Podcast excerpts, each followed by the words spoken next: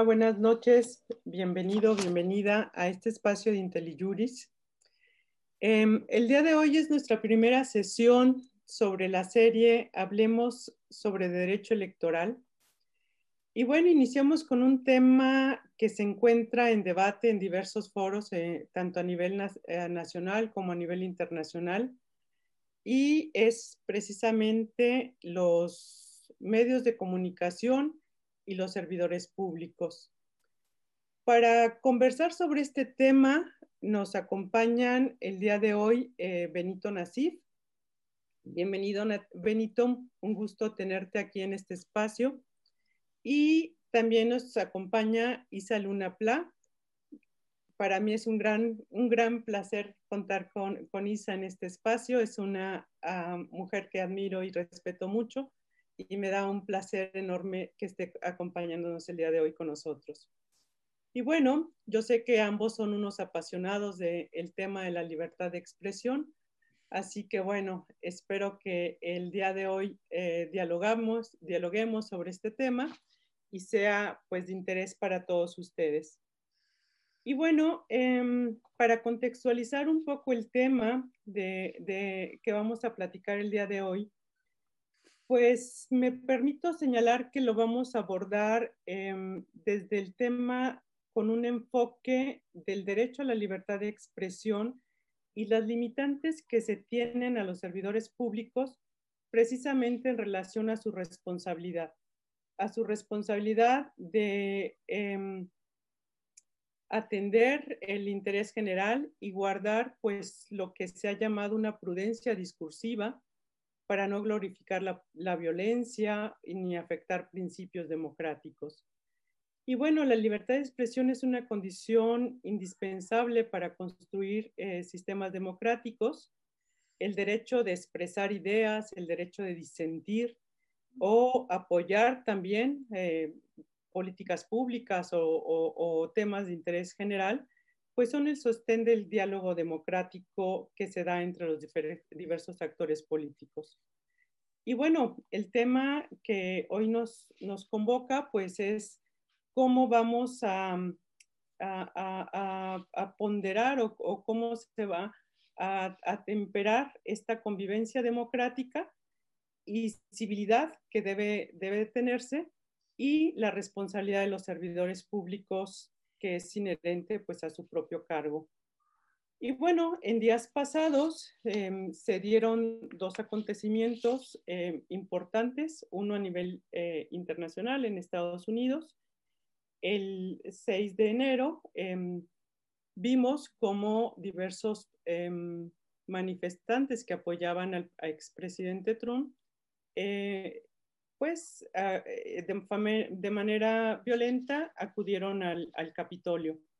Y bueno, esto hizo que eh, las redes sociales en ese momento, tanto Twitter como, como Facebook, suspendieron temporalmente la red social del presidente, expresidente de los Estados Unidos. Y bueno, pues posteriormente ya se dio una suspensión definitiva. Y a nivel nacional, que, tuvimos, pues en días pasados, el Consejo General del INE eh, emitió un acuerdo, un acuerdo que no se había dado anteriormente, una con efectos inhibitorios para efecto de que el presidente de la República eh, se abstenga de emitir expresiones, ya sea en, en eventos o en, las, o en las conferencias matutinas, que puedan tener un contenido electoral que incida en el proceso electoral en curso. Estos son dos grandes temas que nos llevan pues a la reflexión del día de hoy sobre los medios de comunicación y los servidores públicos. Y bueno, me gustaría iniciar un poco con, contigo, Isa, platicando un poco sobre la, lo, lo, que pasó en, en Estados Unidos con esta suspensión de, de, las redes sociales que le hicieron al presidente Trump, eh, de sus cuentas, y bueno, el poder que se están teniendo actualmente estas plataformas y si estas plataformas están ejerciendo censura o, o, qué es lo que está pasando desde tu punto de vista en, este poder que le estamos dando a estos entes privados finalmente y la libertad de expresión que se está dando, ¿no? Pues muchas, muchas gracias, Rosa María, y un, placer de compartir este espacio con, con Benito. Em, espero, espero traer algunas ideas provocadoras, porque Benito cuando se, se apasiona es, es, bastante divertido discutir. Entonces, a ver, voy a empezar con estas, con estas dos preguntas que me encuentro en los medios de comunicación británicos, estadounidenses y mexicanos a propósito de los dos problemas que nos pone eh, Rosa María Cano en la mesa. Alguien preguntaba, una, crítica de las plataformas preguntaba esta semana en una entrevista de la BBC de Londres, decía, eh, ¿por qué eh, se debería, de, por qué no se puede demandar como, un, como ciudadano a una plataforma de Internet cuando te bloquea una cuenta o cuando te modera un discurso y sí se puede demandar a un periódico eh, por, por, limitar tu libertad de expresión. Eh, este, esta pregunta es muy provocadora, como ven, traslada eh, la, el mismo problema en las plataformas que en los periódicos. Y una un personaje mexicano preguntaba en un artículo en México decía, eh, pues así como están limitando las mañaneras, no deberían también delimitar el noticiero de Denise Merkel o de Carlos Lorete Mola, en fin, ¿no? Entonces, tras, eh, trasladar estos, estos debates de la libertad de expresión a los, entre los medios que son de diferente naturaleza, es el gran problema que nos tiene internacionalmente clavados en determinar si aplicamos las mismas reglas de la libertad de expresión a contextos distintos, a modelos económicos complejos y diferentes eh, y a circunstancias oportunistas también que, son novedosas. Eh, empiezo entonces con el tema de Estados Unidos y solo pongo un par de antecedentes y, paso la palabra. Eh, Estados Unidos en 1996, a propósito de una ley de comunicaciones, reformó la primera enmienda en la sección 230 para establecer que eh, ningún, eh, este, ninguna plataforma o proveedor de servicios podría ser tratado como, eh, como, como, publicista o como publicador de información. Y esto dio pie en las interpretaciones jurisdiccionales a que las plataformas de Internet puedan publicar eh, contenidos diversos, pero que también tienen capacidad para moderar el discurso. Desde el punto de vista eh, de la doctrina estadounidense, la libertad de expresión se entiende a, a partir de diferentes discursos. Los estadounidenses dicen, no es lo mismo como yo hablo con mi madre, que con mi hija, que con eh, la maestra de mi hija en la escuela, ¿no? Así de diferentes también son los discursos eh, cuando tienen que ver con vender productos o, mercadotecnia o cuando son políticos eh, o, son, o son proselitistas. ¿no? Entonces, esta diferencia en Estados Unidos permite que ciertos discursos puedan ser más limitados que otros. Desafortunadamente, como veremos en México, eh, nuestra doctrina no es la misma y nuestra interpretación jurisdiccional no es tampoco sistemática ni coherente. Pero por lo que nos deja ver el debate estadounidense es que si no existe esta moderación de discursos, el Internet sería un reverendo caos. Y en este caso, este límite a la libertad de expresión en las plataformas cumple tanto la función como regular el contenido y organizar el contenido, como también la función de regular el mercado y evitar la concentración y los monopolios para garantizar lo que eh, eh, para ellos es muy importante, que es la neutralidad en la red y la imparcialidad. Algunos detalles eh, de la discusión son, deberíamos de privilegiar las normas versus el tamaño de las compañías y lo poderoso que se han convertido o no. Deberíamos de interpretar la realidad nueva con las viejas eh, principios de la libertad de expresión o necesitamos nuevos para ellos? Gracias, Isa. Em, Benito, la, la bueno, bienvenido a este espacio. Qué gusto también que estés aquí con, con, nosotros. La verdad, también es un placer que eh, participes el día de hoy aquí. Y bueno, Benito, un tema que a mí me, me causa mucho ruido, porque de repente pensamos, estamos hablando de medios de comunicación y un tema es, ¿las plataformas tienen o podemos considerarlos que son medios de comunicación? Pues eh, yo creo que sí. La, eh, primero que nada, este, muchas gracias por la invitación, Rosa. Eh, es un enorme gusto pues estar aquí también con, con Isa y poder verlas, saber que están bien en medio de este momento tan complicado que muchas personas y familias están pasando, conservando la salud vamos, vamos ganando, ¿no? el, tema de las, de las redes sociales, eh, mi experiencia eh, ha sido la del regulador. Em, eh, en, el, en, el, INE como integrante de la Comisión de Quejas y como consejero electoral en general, nos tocaba aplicar a las redes sociales las restricciones o las regulaciones que existen a diferentes especies eh, de discurso político. No, nuestro, sistema jurídico distingue, eh, digamos que dos grandes familias de, eh, que, lo sujeta a, regulaciones especiales. el discurso de, propaganda política. Una eh, la que emiten los partidos políticos, ¿sí? la propaganda político-electoral, y la otra familia es la propaganda gubernamental. ¿sí? Y em, ambas eh, especies de discurso, eh, esto no agota el discurso político, digamos, hay otro tipo de, de discurso político que se da en, este, en, en, otros foros, con otros actores, ¿sí?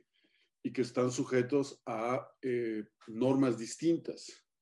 De ese gran conjunto, la ley, el, derecho mexicano extrae eh, dos específicamente, que son eh, la propaganda gubernamental y la propaganda político-electoral, y lo sujeta a regulaciones específicas. Y nuestro sistema no distingue eh, eh, el, medio específico por el cual se manifiesta la propaganda político-electoral. Eh, el hecho de que sea un partido político o un dirigente de un partido político, el emisor, ¿sí? lo, la convierte en propaganda político-electoral y está sujeta independientemente de si eh, esto se da en Internet, Twitter, eh, YouTube eh, o en radio y televisión. Lo mismo pasa con la propaganda, la, propaganda gubernamental. Em, y em, por lo tanto, pues, pues para fines de aplicación de esa regulación, sí son medios de comunicación social. Eh, así se ha aplicado en el derecho mexicano y eh, es un criterio ya reiterado, establecido eh, por las autoridades jurisdiccionales, particularmente en materia, en, en, materia electoral. de manera, pues, que esta percepción de que eh, las redes sociales están completamente desreguladas, no es completamente cierto en el caso de nuestro país, ¿no? Em, eh, que es muy distinto a lo que sucede en, eh, en Estados Unidos. en nuestro país, la cuenta oficial del presidente de la República, ¿sí? no es un asunto personal del presidente de la República. ¿sí? Eh, es una comunicación que emite una autoridad gubernamental y está sujeta a las restricciones ¿sí? de las autoridades gubernamentales al momento de comunicar. Eh, entonces, eh, lo, que, lo que hizo Trump aquí habría tenido otras repercusiones de carácter jurídico, otras consecuencias jurídicas, ¿no? Este, eh, porque, porque nuestro sistema es, nuestro sistema es, es distinto, ¿no? Ahora, es, habiendo dicho esto, luego resulta bien complicado en casos específicos eh, distinguir eh, eh, concretamente si se ha violado la ley o no. pero en general tienes que tomar en cuenta que estas dos especies del discurso político en particular están sujetas a regulaciones muy específicas. El tema de la libertad de expresión para las autoridades gubernamentales eh, es una cosa muy distinta que el tema de la libertad de expresión para eh, Denise Merker o este, eh, Ciro Gómez Leiva o cualquier pues conductor de un programa de radio, de televisión, que, eh, lo que, que las reglas a las que está sujeta, sujeto una autoridad como la presidencia de la República, una gobernadora, un gobernador, ¿sí? Entonces, eh, no es lo mismo, pues, un noticiero, eh, un, un, programa de televisión o programa de radio, donde ciudadanos privados ¿sí? Eh, eh, participan que la comunicación de una autoridad. ¿sí? Ese es nuestro sistema. Eh, a diferencia del sistema que existe en Estados Unidos, donde puede tal vez esa diferencia no existir y debes tratar igual a Trump, presidente, que este, a un comentarista de la, de la televisión o de la, de la radio. ¿sí? Aquí en México, eh, las autoridades, el principio que rige a las autoridades es que solo pueden hacer lo que, lo que la ley les permite hacer. ¿sí? Eh, en cambio, a los privados estamos amparados por el derecho que podemos hacer todo lo que no está prohibido hacer. ¿sí? Eh, eso, eso eso, eso, es, eso es muy, muy diferente eh, para las autoridades que para el resto de las personas que se comunican o que emiten mensajes en los medios de comunicación. A ver, aquí el tema, Isa, el, es un, un tema importante que acaba de señalar Benito.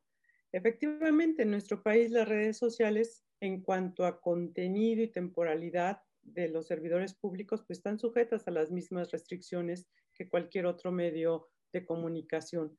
Pero aquí el tema que tú pones sobre la mesa es pues las plataformas finalmente tratan al, usuario pues de manera indistinta. Incluso podrían en el, caso mexicano eh, en algún momento a lo mejor hacer la, misma em, restricción que, le están haciendo al expresidente Trump, porque las redes se dan sus propias reglas, se autorregulan a través de sus consejos y ellos son los que deciden qué contenido es un contenido dañoso y cuál, qué se permite o qué no se permite.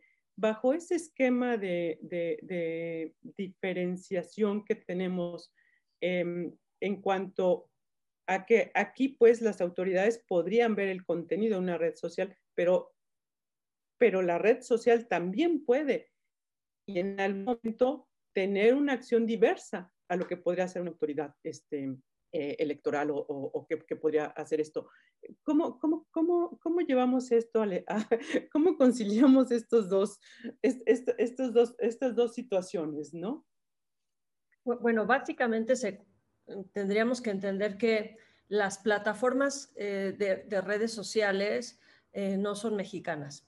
Son, son plataformas que, están, digamos, eh, em, sujetas al derecho, básicamente al derecho estadounidense, eh, en, algunos casos y cuando tienen oficinas territoriales en algún otro país, entonces se convierten eh, también en sujetas de esa, legislación.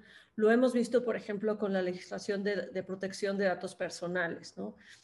Europa, cuando tiene oficinas tanto de Facebook como de Google, pues buscan la posibilidad de, este, de imponer el, modelo de protección de derechos eh, de, protección a, la personalidad que existe en Europa con, una, eh, con un sistema jurídico totalmente distinto al sistema, al sistema eh, estadounidense. Pero el sistema estadounidense tiene, tiene las reglas específicamente diseñadas para, para estas plataformas y, y sí ha actualizado esta legislación, como decíamos, en, diferentes momentos en los años 90 para regular. ¿Qué pasaría si Twitter eliminara la cuenta del presidente Andrés Manuel López Obrador? Eh, Andrés Manuel López Obrador, al igual que el presidente Trump, eh, no podrían demandar a Twitter por haberle eliminado la, la cuenta. ¿no?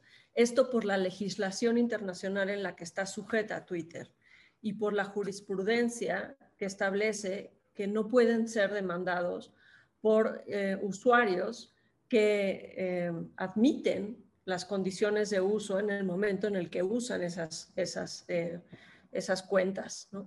Entonces, ¿quién podría, en todo caso? Pues sí, existen reglas tanto de autorregulación como ya jurisdiccionales que permiten que estas plataformas autorregulen el contenido para evitar y proteger derechos, por ejemplo, de la infancia, contenidos eh, que incitan a la violencia eh, o contenidos que son, que son prohibidos por diferentes discursos en la legislación norteamericana. Entonces, sí están sujetas a la legislación estas plataformas, pero a la legislación norteamericana por lo que los mexicanos al momento de usar estas nos quedamos en las mismas circunstancias que el presidente Trump. ¿Qué piensas, Benito? Porque como ex em, integrante de la autoridad electoral, pues obviamente se, se regulan las, las, redes sociales en cuanto al contenido, en cuanto al, a, lo que pueden o no pueden em, eh, exponer los servidores públicos, pero también podría darse esta, esta, esta colisión en el sentido de que eh, estamos trasladando o se, o se puede trasladar la regulación pues a un ente privado, ¿no? En el, en el sentido de que la plataforma puede decir, pues este contenido no es, es no, no, está, no, no estés conforme a mi política, conforme a mis reglas, y te lo, te lo, te lo elimino. Eh, eso podría inhibir en, algún momento el debate eh, político que se puede dar en nuestro país. El INE podría decirle a las redes sociales, oye, eh, tú no puedes hacer este tema porque nosotros sí tenemos una regulación en cuanto a contenido, en cuanto a temporalidad, y la autoridad para decir qué dicen o qué no dicen los servidores públicos somos nosotros. Bueno, sí representa eh, un, problema. Muchas de estas redes sociales eh, son como, como clubes, ¿no? Tú ingresas a ese club, aceptas las reglas del club y el club tiene un árbitro eh, o tiene una autoridad,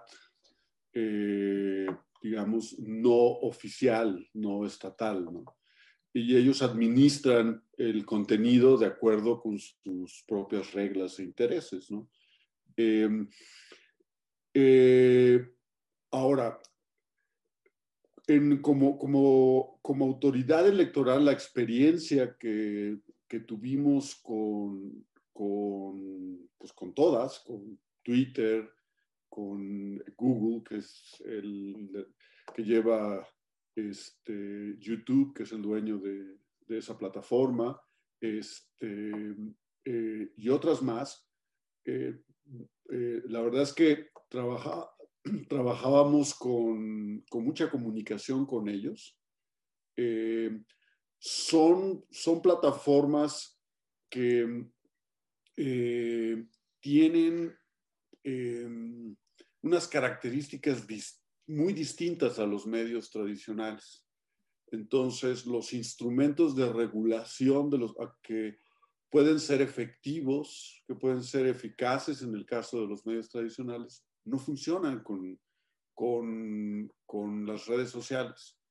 Eh, pues tú recordarás las famosas cautelares que dictó la Comisión de Quejas para ordenando a YouTube la suspensión de un video eh, que, eh, en el cual eh, pues hacían escarnio de un gobernador, este, que era el gobernador de Veracruz en aquel entonces. Y la Comisión de Quejas ordenó las medidas cautelares. Y los efectos fueron completamente contraproducentes porque un video que prácticamente tenía un número muy pequeño de visitas o de, reproducciones en, YouTube, una vez que se ordenan las medidas cautelares, estas se elevan a una potencia enorme, ¿no? Y empiezan a aparecer, y este es el video en los medios tradicionales, este es el video que el, que el INE, el IFE en aquel entonces, el IFE censuró, y la verdad es que fue exactamente lo opuesto.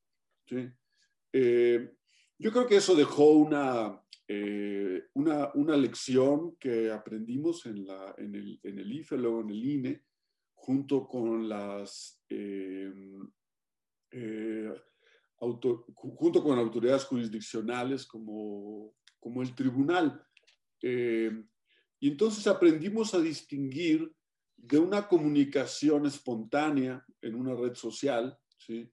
Con contenido político electoral o con, con un contenido que puede parecer a la propaganda gubernamental, como la difusión de logros o la defensa de programas, este, etcétera, ¿sí? De aquella que, además del contenido, ¿sí? Hay una estrategia de promoción dentro de la red social, de difusión dentro de la red social.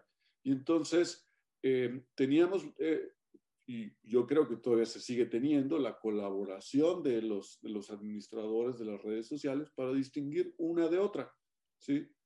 Y, y en los casos en los cuales eh, había un esquema de compra de la difusión y entonces ya tenemos un, elemento eh, eh, adicional una razón fuerte para considerarlo propaganda, ¿sí?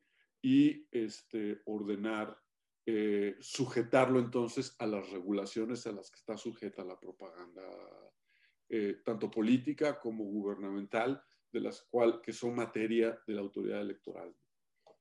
Sí, si me permites agregar un, un detalle, Em, las, las, elecciones pasadas, Facebook sí estuvo regulando contenidos en México sobre noticias falsas y hubo un equipo muy amplio de periodistas que ayudaron a esta plataforma a, a, discriminar cuáles iban a ser estas noticias falsas o no. Y ante la pregunta de, de, Luis que nos hace en el chat, en realidad en Estados Unidos se han bloqueado hasta el momento, hoy ya por la mañana, más de 70 mil cuentas, incluidas la de, la de el presidente Trump, ¿no? Em, así que seas o no seas presidente dentro de las reglas de la neutralidad, en este caso, para las plataformas es igual. Para el Senado no, para el Senado sí hay, hay, hay, hay de conspiradores a conspiradores y este último conspirador pues sí va a ser enjuiciado. Claro. Y, bueno, este, este debate, por ejemplo, fuera del, eh, perdón Rosa, fuera del contexto político electoral, eh, de la crisis postelectoral que tuvo Estados Unidos, también se dio en los momentos más duros de la pandemia eh, y afectó a la comunidad científica, que tenía una discusión respecto, por ejemplo, a qué tan letal es el coronavirus, ¿no? Eh, y YouTube eh, los administradores de esa plataforma bajaron videos que consideraban que daban información riesgosa para, para, para su audiencia, ¿no? Eh, silenciando parte de un debate científico que se estaba dando en ese momento, cuando todavía, eh, pues, las estimaciones de la, de la, tasa de mortalidad del, del COVID-19 eran, oscilaban en rangos muy grandes y, este, y no, no había claridad en la comunidad científica. Creo que esa discusión no, todavía no termina, pero yo no estoy seguro, por ejemplo, que YouTube haya contribuido en algo al silenciar ciertas voces. Pero la opinión de los administradores de esa red eh, eh, eh, era que difundir información riesgosa o que podía poner en riesgo a la, salud o la vida de las personas, eh, no valía la pena hacerlo. Y entonces, este, particularmente aquellos que decían que la tasa de mortalidad mm, era muy baja y comparable con eh, la influenza o la, la, gripe estacionaria, este, poco a poco fueron saliendo de, de, YouTube, ¿no? Entonces, no solamente pues afecta el contexto electoral y político, sino también intervino en un debate dentro de la comunidad científica. Pero bueno, tocas un tema súper relevante, Benito, porque aquí, bueno, estábamos en el contexto político, lo trasladas a, otro tipo de, contexto, pero el tema es que estas, el poder que se le ha dado a las plataformas están exentos de controles democráticos. O sea, no es un, no, no hay un contrapeso, ¿no? Ahora, el tema es eh, éticamente o, ¿quién, quién, decide lo que es dañoso o lo que no es dañoso, lo está decidiendo un consejo privado, ¿no?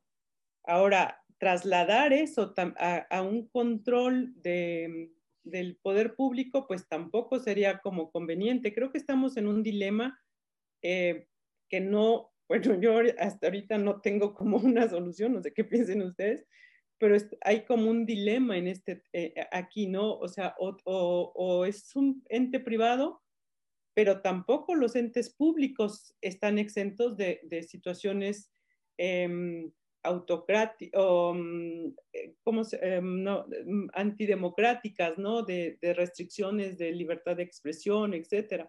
Ya hemos visto que regímenes que, pues, si controlan em, las redes, como en China o en otras partes, pues eso se convierte en un tema muy complejo. Entonces, este dilema es en el que nos encontramos actualmente. ¿Algún viso de solución por ahí? A mí lo que se me ocurre, Rosa, es por, la experiencia además, es la competencia. Eh, si, Twitter silencia a, Trump, Trump tiene otras maneras de eh, hacer llegar su mensaje. ¿no? Este, eh, no es la única forma a través de un tweet. Puede convocar una conferencia de prensa, puede, en fin, hay otras, otras posibilidades en las cuales eh, los, los, interesados en comunicar información pueden hacerla llegar. Lo mismo ocurrió en esta discusión científica respecto a la verdadera tasa de mortalidad del COVID-19, ¿no?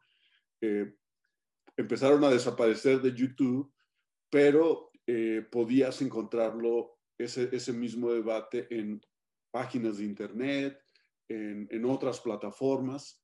Eh, y este, entonces, eh, creo que, esa es una, eh, esa es una posible, es una solución al problema de silenciar voces. Y, creo que otra aproximación para ver el problema es qué pasa si no hay un, regulador o moderación de contenido, ¿no? ¿Cuál, ¿Cuál es el escenario? Y la verdad es que los analistas en medios de comunicación lo que proyectan es justo lo que acaba de decir Benito, una concentración de los medios, una falta de espacios de, expresión de pluralidad eh, en, lo que, en lo que existiría, porque pues, al, al, haber caos, la gente tampoco se va a acercar a estos medios porque no le van a dar la información que necesitan. Entonces va a haber también muchas personas que van a migrar a medios que van a encontrar más editorializados para que puedan consumir información y no, y no gasten todo su día en buscar información este, entre miles y miles de locuras, teorías de conspiración, información falsa, información verdadera, que no somos capaces de discriminar al final de cuentas.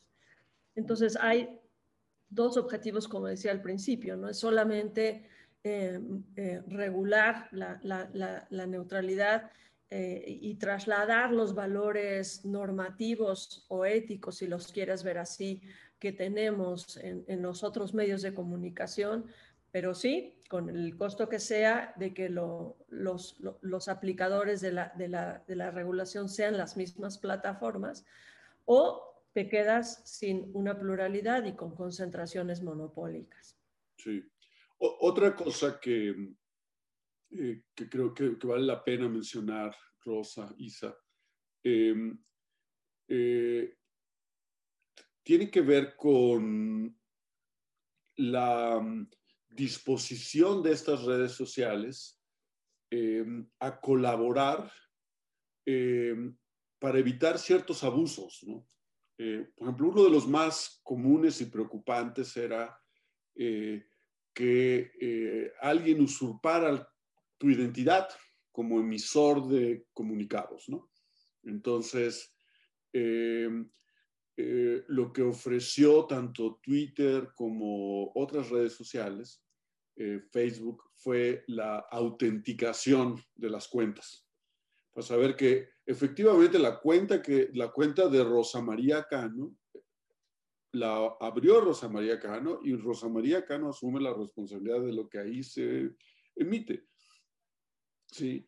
Y eh, eso sirvió mucho en el 18 y nos ayudó a contener ese problema. La verdad es que eh, el, otro problema que eh, este, el, problema de las noticias falsas, de los fake news, de la que, a, la autoridad electoral siempre le afecta muchísimo porque empiezan a circular eh, cadenas de WhatsApp diciendo que, este, eh, que hay una conspiración para que tu, para que tu voto, si lo haces de una manera, entonces no cuente, etcétera, etcétera. Y que las tintas no sirven. ¿Perdón? Que las tintas no sirven. Que las tintas no sirven, etcétera. Entonces, tuvimos una discusión, ¿qué hacemos? No? Eh, y la política que ha seguido el INE, ¿sí? y la, eh, la, verdad es que eh, creo que es hasta ahora la correcta, ¿sí? habría que seguir viendo la evidencia si es necesario modificarla, pero es la política de combatir la desinformación con información. Y en cuanto detectábamos que empezaban a, proliferar o generar tendencia eh, ciertas noticias que considerábamos nosotros falsas, lo que hacíamos era intervenir en este, este mar de información y empezar a emitir información desde cuentas autorizadas de la autoridad electoral, Eh, corrigiendo, corrigiendo, corrigiendo, eh, apoyándonos no solamente en los administradores de las redes sociales, sino también de eh, otros medios de comunicación como la televisión y, la radio, no, le hagas caso, eso que dice tal, tal video, tal que tal eh, comunicación que generó tendencia es falso, es incorrecto por esto, por esto. Entonces nos obligó a salir, tienes que ser más activos para comunicar. Bueno, quisiera que abordáramos el segundo tema que, nos convoca el día de hoy, que es básicamente em, el acuerdo que emitió el Consejo General del INE el pasado 15 de enero en acatamiento a una sentencia del Tribunal Electoral en el que le ordenó que fuese el Consejo General el que emitiera una medida cautelar para efecto de determinar eh, con un efecto inhibitorio, con una tutela preventiva, para efecto de que en su caso se determinara si eh, se le ordenaba al presidente de la República que se abstuviera de, emitir contenido en sus eh, conferencias matutinas o en otros eventos que pudiera tener un contenido electoral y que pudiera incidir en la contienda electoral. Recordemos que, bueno, nosotros, como ya lo señalaba Benito, pues a partir del 2007 se implementó el modelo de comunicación política y con él se implementó la, la posibilidad de que el INE, que bueno, en su momento el IFE, ahora el INE, pues emita medidas cautelares cuando hay algún eh, material eh, o alguna ah, situación que puede poner en peligro, pues precisamente la equidad en las contiendas. Es una forma en que el INE hace contención, ¿no? Para, para evitar un daño, para evitar que se afecte la equidad en la contienda. Y bueno, en este caso, el INE, por mayoría de votos, pues emitió este acuerdo. Y la discusión que se ha dado en diversos foros es si este acuerdo eh, está eh, dentro de, las facultades que tiene el instituto o si se extralimitó y está en su caso pues afectando un derecho del presidente de la República a la libertad de expresión. Eh, no sé quién quiera este, iniciar con el, tema. Em, Isa, Benito. Pues, a ver, Benito ya ponía un poco como el tema de la libertad de expresión de los funcionarios públicos, ¿no? que, que, claramente eh, en, el derecho mexicano no hay tal, más bien lo que tenemos son eh, una, una, doctrina en la cual los funcionarios públicos, eh, y esta es una doctrina que incluso ha ratificado en diversas ocasiones tanto la Corte Interamericana como el Tribunal Electoral del Poder Judicial en México, en que los funcionarios públicos tienen un umbral mucho más, más alto, que deben de soportar la crítica eh, de, de, mejor manera y de manera más sistemática que otras personas que no son funcionarios públicos. Entonces, esa doctrina nos permite comprender por, de entrada que el tratamiento que le da eh, eh, la Constitución mexicana a, un, a una persona en, su, en su libertad de manifestarse, tiene diferencias, ¿no? es, es, es, distinta entre los funcionarios públicos y las personas, sobre todo protege, tenemos una jurisprudencia interamericana súper sólida, eh, este, eh, desde casos como el de Ulloa, como casos contra Venezuela, en los que se protege mucho la comunicación eh, de los medios de comunicación y de los periodistas en lo individual. ¿no? Entonces, sí, tenemos una, doctrina muy marcada entre estas dos cosas.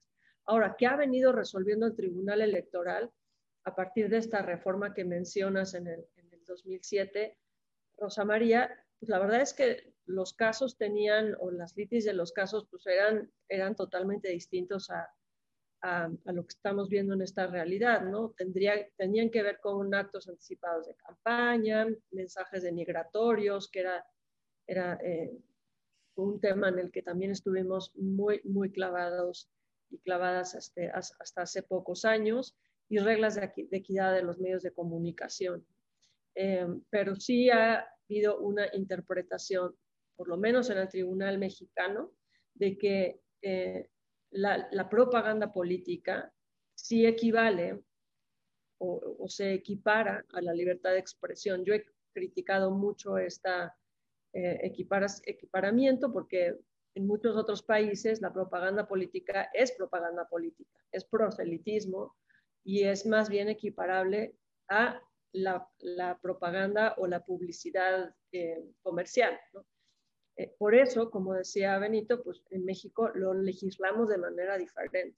Sin embargo, en la interpretación jurisdiccional, pues aquí desde mi eh, eh, interpretación, pues el tribunal ha extendido el, generoso manto de la libertad de expresión hacia, cubrir los, partidos políticos y sus actores en diferentes manifestaciones, pues argumentan no hacer un acto de publicidad oficial como lo hace el presidente a través de las mañaneras y decir que lo mismo es un noticiero que una mañanera, eh, o extender también eh, pues el manto de la libertad de expresión hacia un funcionario público.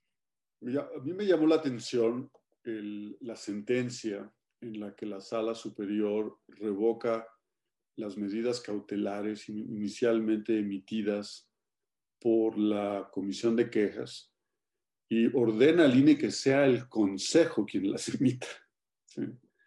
Eh, argumentando que las conferencias de prensa del presidente López Obrador son un ejercicio inédito, novedoso de eh, comunicación que eh, amerita que sea el Consejo General del INE y no la autoridad establecida en la ley para emitir de forma regular y ordinaria las, las, las medidas este, cautelares y que hace, hace un poco más de un año las emitió en, en junio de, ah, perdón, a finales de mayo de 2019, ¿sí? Eh, respecto a la, al, al, mismo acto, ¿sí? que era la, la difusión de las, de las... Y eh, en esa ocasión eh, las medidas cautelares no fueron impugnadas por el presidente de la República, ¿sí? y por nadie, eh, pero sí la resolución de, de, fondo de la, sala, de la sala especializada. Entonces, em, eh, creo pues que otros presidentes en el pasado han dado conferencias de prensa que se han difundido, se han dado en un momento en que la Constitución, en su artículo 41, exige a todas las autoridades gubernamentales eh, restringir su comunicación eh, estrictamente a casos de eh, campañas de salud, educación y protección civil. ¿sí? Eso, eso lo, dice clarísimo, de forma muy clara, el, eh, el artículo 41 de la, de, la Constitución. Sobre esa base, ¿sí? en el 2010, eh, eh, primero el, el, IFE y luego el tribunal ¿sí? determinó que el presidente en aquel entonces, Felipe Calderón, había violado la Constitución. Había violado el artículo 41 al dar una conferencia de prensa que se difundió, que los medios de comunicación recogieron, la difundieron muy ampliamente, ¿sí? Y en aquel entonces dijo, esto es propaganda gubernamental, ¿sí? Del, eh, que no cae dentro de las excepciones previstas en el artículo 41 durante el periodo de las campañas. Y por lo tanto, el presidente de la República eh, dijo, ha violado la Constitución y lo amonestó públicamente. Eh, desde aquel entonces existe el precedente que las, que, eh, las campañas, de, perdón, las conferencias de prensa pueden ser propaganda gubernamental, dependiendo de su contenido, y pueden incurrir en propaganda gubernamental del tipo prohibido por el artículo 41 de la de la Constitución. ¿sí? Em, eh, y el responsable no es quien la difunde, porque en aquel entonces no se sancionó a los medios de comunicación, se sancionó al presidente de la República. En esta ocasión, la sala especializada ¿sí? eh, no dijo nada respecto a si el presidente de la República había violado la Constitución. Eh, y solo ordenó, solo sancionó a los medios de, comunicación, apartándose de, de, aquel, aquel precedente. Ahora, lo que hizo fue un estudio muy cuidadoso del contenido de las mañaneras, ¿sí? o de las conferencias matutinas del presidente López Obrador, durante todo el periodo de las campañas locales del 2019. Y lo que hace pues, es aplicar los criterios que son eh, eh, criterios muy estables que, que, tiene emitidos por, la, por el Tribunal Electoral para separar qué es propaganda gubernamental de qué, qué no es propaganda gubernamental. Y dijo, bueno, pues aunque no todo es propaganda eh, gubernamental, un porcentaje muy alto, significativo, sí lo es, porque existe promoción de logros de gobierno, porque existe este, defensa de programas gubernamentales. Y son como todos los criterios que se han ido elaborando con el paso del tiempo para determinar qué es propaganda gubernamental. Dijo, pues sí, es en efecto, es propaganda gubernamental. Eh, eh, ese precedente no se ha modificado. Y ahora la sala superior pues, tiene la impugnación a las medidas cautelares que dictó el Consejo General. Y no sé lo que diga la impugnación, pero públicamente lo que ha dicho el presidente de la República, el consejero jurídico de presidencia, es que las, las conferencias matutinas no son propaganda gubernamental, sino son información y que eh, están amparadas en el derecho de la ciudadanía a ser informados y el derecho de los, em, eh, de las, eh, la obligación de las autoridades de, de, de, informar. No sé si ese argumento lleve a modificar criterios que se han establecido desde hace mucho tiempo, que han regido la materia electoral desde hace, desde, desde, hace mucho tiempo, pero si, pero si eso pasa, pues eh, sería realmente eh, casi empezar desde cero. Porque, eh, y creo que eso es lo que realmente no se puede hacer, porque es olvidarte de todos los precedentes que tienes desde atrás y entonces vas a, vas a tener a los gobernadores, a los presidentes municipales en medio de las campañas, teniendo sus conferencias de prensa, difundir, eh, haciendo que las recojan las estaciones de radio y televisión. Eh, queremos movernos hacia allá, ¿sí? Eh, significa cambiar el modelo de comunicación establecido en, en, en la Constitución, ¿sí? Este, de la forma en que las autoridades jurisdiccionales lo han venido definiendo caso por caso.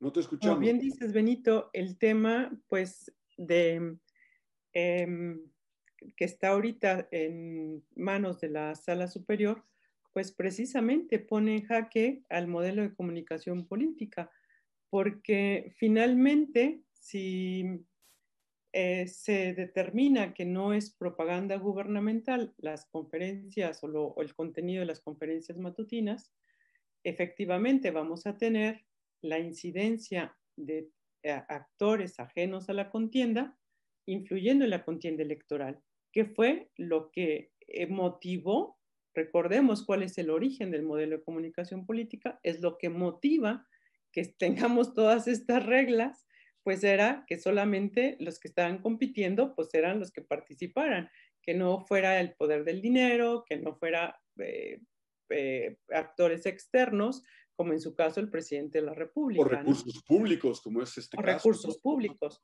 Entonces, como bien dices, esta sentencia... Muchas personas no, no tienen muy claro qué es lo que hay detrás de la conferencia mañanera, pero detrás está todo el aparato de comunicación del gobierno federal quien produce las conferencias mañaneras propie, se propie ¿sí?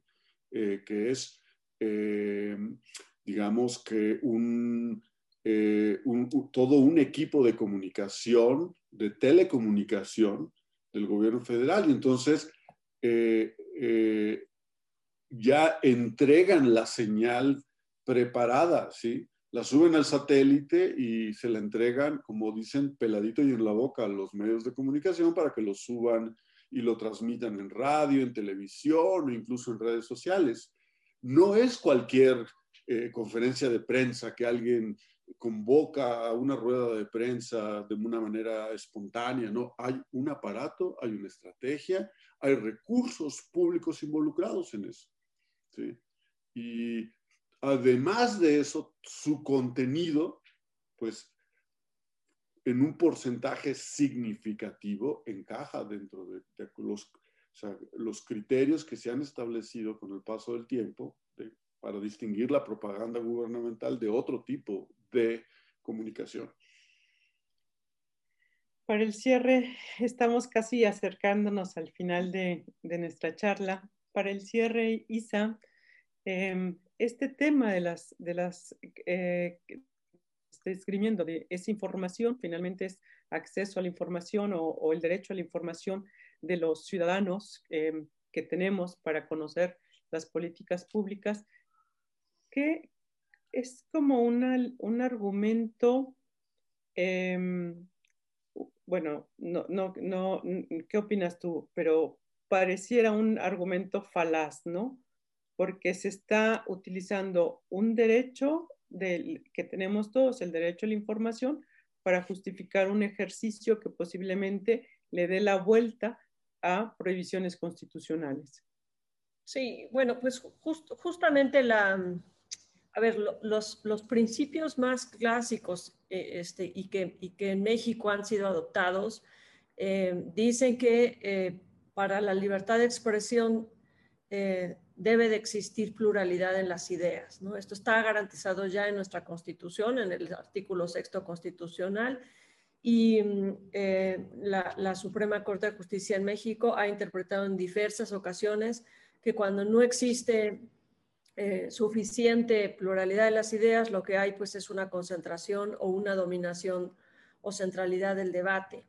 Y, em, yo aquí sí considero que más que garantizar el derecho a la información, lo que tendríamos que analizar es qué tanta concentración en el debate público y en la opinión pública tenemos a partir de alguien que no es cualquier persona, es el presidente que se, que se levanta todas las mañanas a leer la, pues lo que le toca leer y a, desatar los escándalos que, sus asesores le, le, recomiendan desatar ese día, em, como mecanismo para establecer una agenda centralizadora de los temas o, desviar, o desviar los temas. Entonces, aquí los principios de la libertad de expresión básicos y clásicos están, están claramente orientados a evitar la concentración porque sabemos que la concentración del poder eh, eh, se refleja en esa concentración de, la, libertad de expresión. Entonces, em, habría que revisar mucho mejor, desde mi punto de vista, no solamente eh, esta, aplicación del principio de la pluralidad, sino también el papel del Tribunal Electoral. Yo sí, yo sí encuentro demasiadas inconsistencias en, la interpretación que este tribunal con facultades de corte constitucional eh, ha hecho del, artículo sexto constitucional, eh, en las que no siempre se, encuentra una linealidad de qué es una conferencia, qué es, una, qué, es libertad, qué es propaganda, quién es el imputado, si el medio o el partido o el candidato en algunos casos, ha variado de manera este, trascendental desde el punto de vista del análisis que se puede hacer en, esta sala especializada. Entonces, a mí no me quedan tan claros estos criterios y, sí me queda claro que eh, pues al, haber extendido esta interpretación de todos los discursos que son protegidos, eh, así como la propaganda política, pues el presidente puede interpretar que el suyo también es un discurso protegido. Claro. Pues estamos al cierre, Benito. Una última reflexión para cerrar esta, esta charla. Pues eh, creo que el, tribunal eh, ha, sido demasiado lento para abordar el tema, ha sido renuente. Eh, lleva más de un año sentado sobre la eh, impugnación que se hizo a la resolución de la, de la sala especializada. Y, creo que eh, una de las razones por las cuales tenemos un tribunal especializado en materia electoral es porque eh, quieres resoluciones oportunas, técnicamente fundadas, de un órgano especializado. Y someter estas decisiones tan importantes que se debieron haber tomado antes del inicio del proceso electoral por parte del tribunal, este, creo que eh, siento un pésimo precedente y esperemos que el tribunal lo corrija pronto, porque es una, es una institución fundamental para el, la vigencia del Estado de Derecho en, en materia electoral. Y creo que eh, lo que ha generado es una sensación de impunidad, ¿sí? Eh, de, de que pues, la ley puede ser cualquier cosa o lo que, eh, o, lo que quieran las partes interesadas interpretar de lo que, lo que significa. Y cerraría con una, eh, la última vez que se utilizó el argumento del derecho a la información eh, para abrirle la puerta a la propaganda gubernamental. Eh, el, uso de recursos públicos, de recursos eh, para, para fines político-electorales, que fue en el caso de los informes de gobierno del, partido, de los legisladores del Partido Verde, eh, ese experimento fue desastroso. Y el tribunal terminó echándose para atrás con la cola entre las patas en el, 2000, en el 2014 cuando, cuando se dio cuenta de la cantidad, del abuso que había generado, ¿sí? al, que había, se había prestado su criterio y se estaban utilizando los fondos de eh, los grupos parlamentarios ¿sí? Para pagar los spots político-electorales del Partido Verde disfrazados de eh, informes de gobierno de legisladores. Creo que eh, ese precedente es muy relevante en este caso. Bueno, pues tenemos varias preguntas en el chat que desafortunadamente no nos va a dar oportunidad de contestar. Por ahí se contestó una, pero ya estamos sobre el tiempo. Eh, nos comprometemos a, eh, Nadia y yo por ahí hacerles algunas respuestas a las personas que nos han hecho preguntas en el, en el, en el chat. Y bueno, pues no me resta más que eh, agradecer a, Benito, a Isa, el tiempo y la disposición de participar en este espacio. Y bueno, pues los convocamos para la próxima semana. Estaremos platicando sobre un tema también importante que es em, la contención que puede hacer el Instituto Nacional Electoral en estas próximas elecciones. Y bueno, buenas noches. Muchas gracias por acompañarnos. Un abrazo. Por la invitación. Gracias, buenas noches. Buenas noches.